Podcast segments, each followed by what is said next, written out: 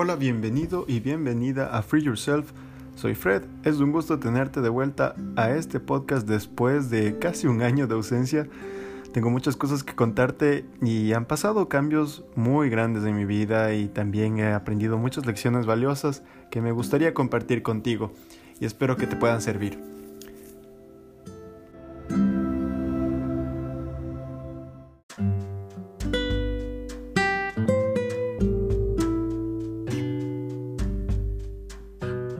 En este podcast hablo sobre diferentes temas como es el desarrollo personal, profesional y espiritual, pero en esta segunda temporada les seguiré contando cómo fue mi experiencia en Canadá y también cómo he salido poco a poco adelante en medio de la incertidumbre de vivir en un país extranjero en medio de la pandemia y cómo esto me ayudó en mi desarrollo personal, profesional y espiritual.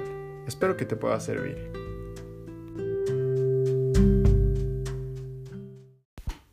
Y antes de comenzar, te quiero agradecer por dejarme tus comentarios en mi última foto de Instagram. Te recuerdo que me puedes encontrar como Fred Saltos, Fred con dos Ds. Si es tu primera vez que escuchas este podcast, te invito a revisar los episodios anteriores para que conozcas un poquito de qué se trata todo esto.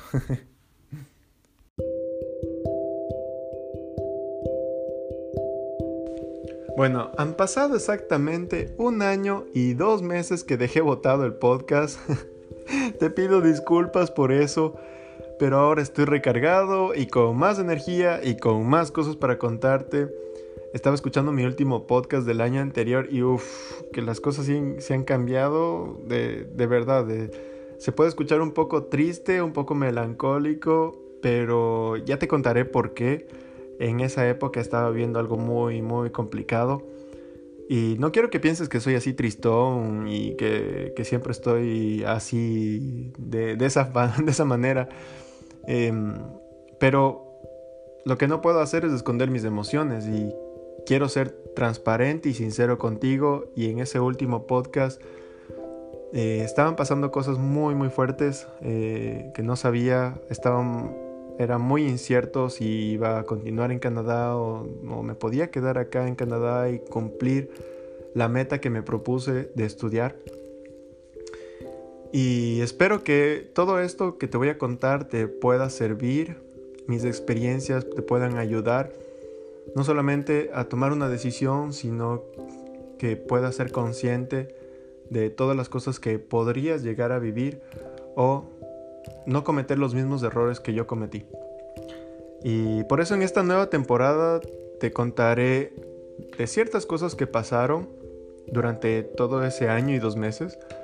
Y en especial este episodio te voy a contestar una pregunta que me hacen muy seguido mis amigos y las personas que conozco en Ecuador y en algunas partes de, de Latinoamérica, que es ¿por qué viniste a Canadá? ¿Por qué Canadá?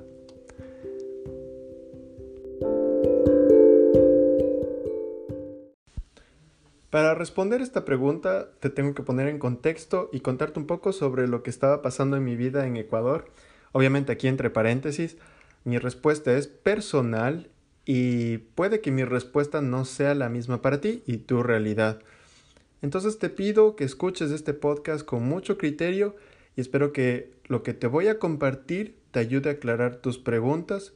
Sin embargo, esta respuesta, te lo repito, es una respuesta personal.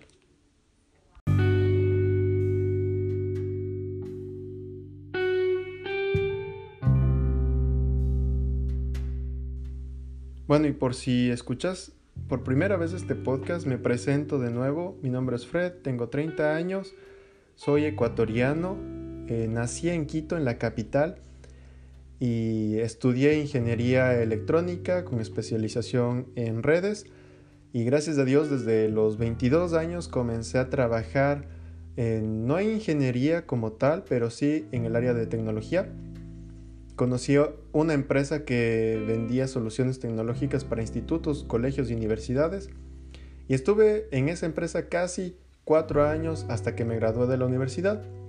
Y comencé a trabajar en una empresa mayorista de tecnología fue en esa época que comencé a buscar lugares para hacer mi maestría o estudiar en el extranjero y quería tener esa experiencia de vivir fuera del país e independizarme poco a poco.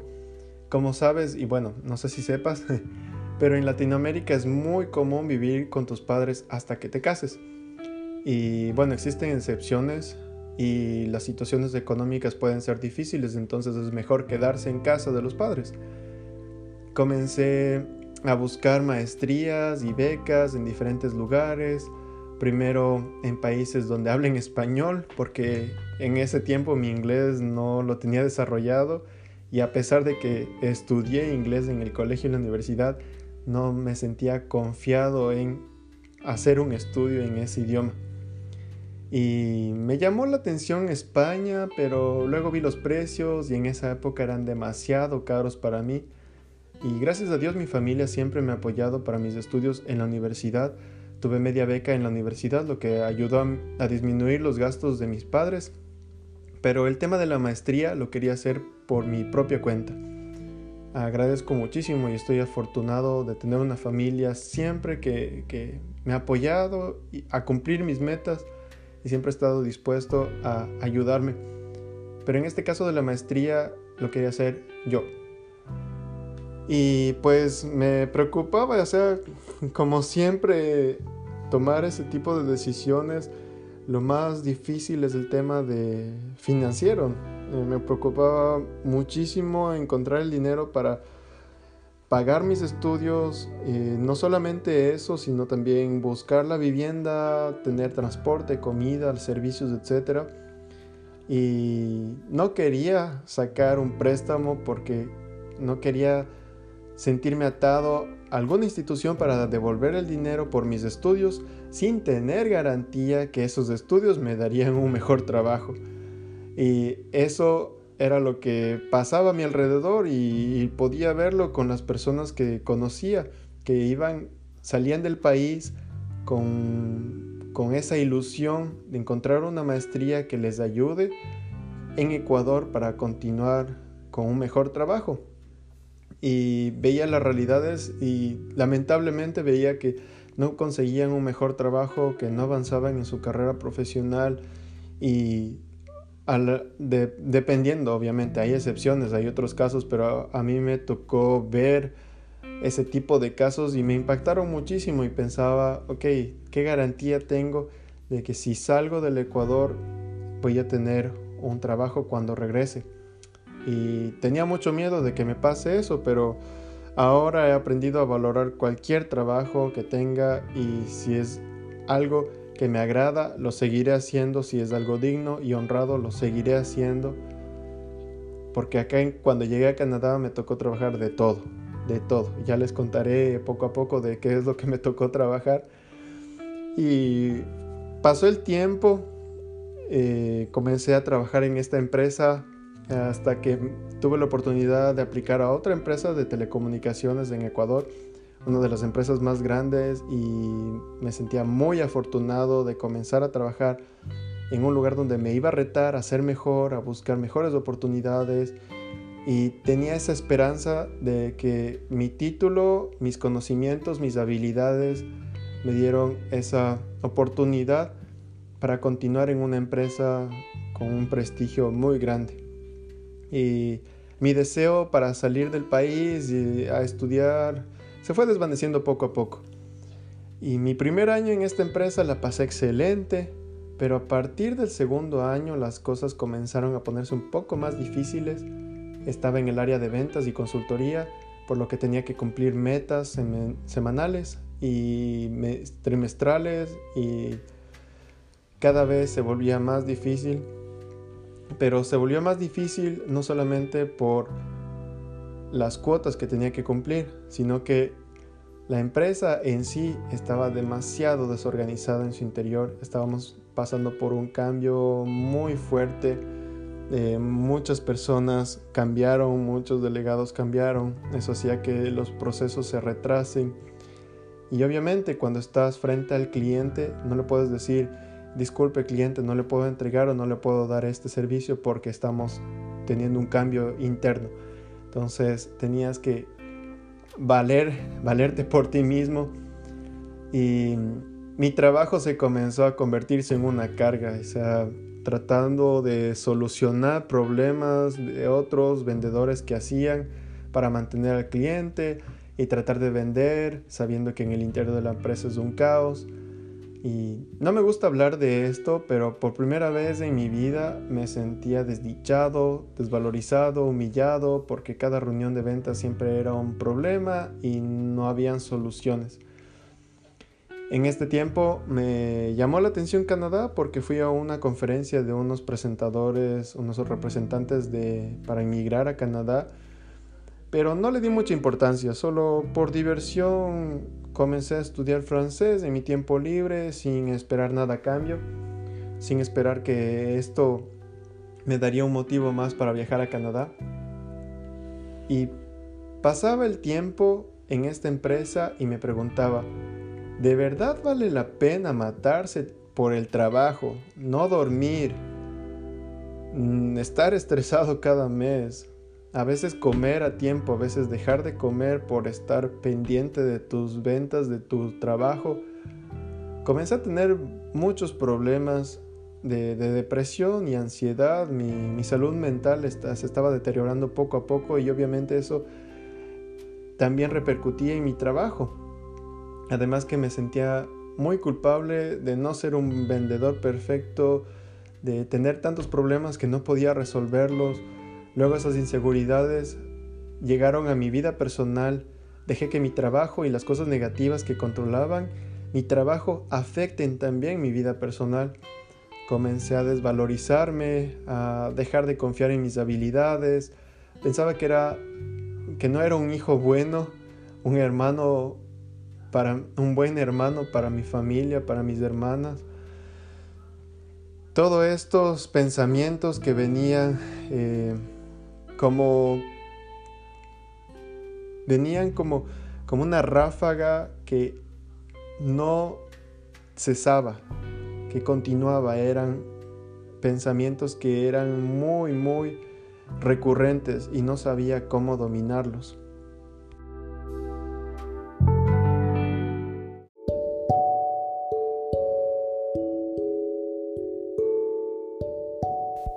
Estas inseguridades y desvalorización interna se trasladaron a otras áreas como el área espiritual.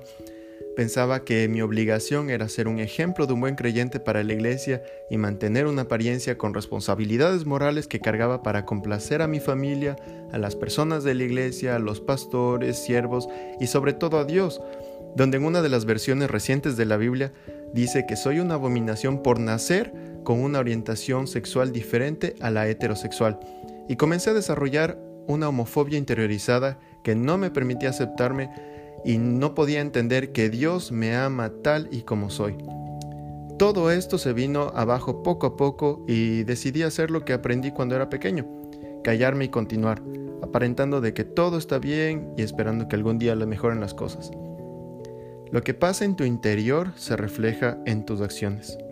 Esta frase la escuché en un podcast para conocer tu mente y me pareció oportuno que lo pueda compartir contigo. Y es verdad, cuando actuamos es el reflejo de lo que llevamos por dentro. Y en la Biblia puedo parafrasear un poco también, dice que de la abundancia del corazón habla la boca.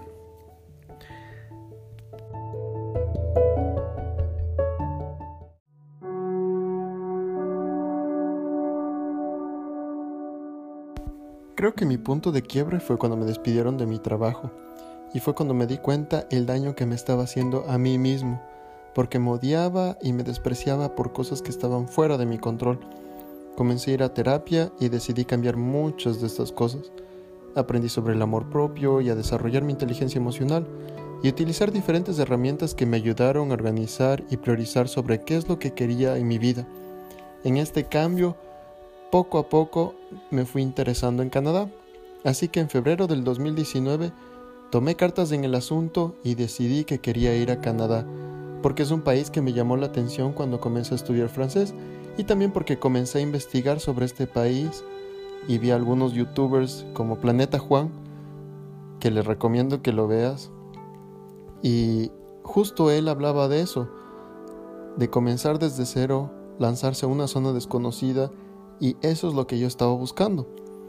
Yo amo mi país, amo mi país Ecuador y espero regresar a visitarlo. Sin embargo, mi mente siempre estuvo y tenía esa necesidad y estaba dispuesto a iniciar algo nuevo, sin apariencias, sin ser juzgado, sin responsabilidades morales con la iglesia, demostrarme que soy capaz de hacer las cosas cuando me las propongo, valorarme como persona con todos mis buenos y malos atributos, ampliar mis horizontes, buscar nuevas oportunidades, vivir solo, independizarme y romper todos esos paradigmas que fui creando en mi vida. Pues es un camino difícil, pero no es imposible. Y en esos meses decidí que tenía que comenzar probando si realmente quería estar en Canadá. Así que hice los papeles para estudiar francés por solo seis meses y probar si realmente quería quedarme en Canadá, conocer ese país y experimentar qué se siente vivir en uno de los lugares del top 10 de mejores países para vivir. Comencé el proceso y me dieron mi visa de estudios para idiomas. Tomé una decisión que cambió mi vida para bien y aprendí que mi mejor aliado en este camino soy yo y Dios. Dejé mi enemistad que tenía conmigo mismo y comencé a valorarme, amarme, aceptarme. Y esto no fue nada fácil, pero en Canadá me sentía seguro de ser quien soy y que siempre he sido y continuar con este proceso de autoaprendizaje. No desprecio para nada mi país, pero como todos los extranjeros que salimos de nuestros países, luego lo hacemos porque queremos buscar nuevas oportunidades, nuevos inicios y sobre todo sentirnos seguros de nuestro futuro. Y eso, para mí, se convirtió en una opción ir a Canadá. Posiblemente esta no es la respuesta que estás buscando, pero como te dije desde el principio del episodio, esta es mi respuesta y es mi respuesta personal.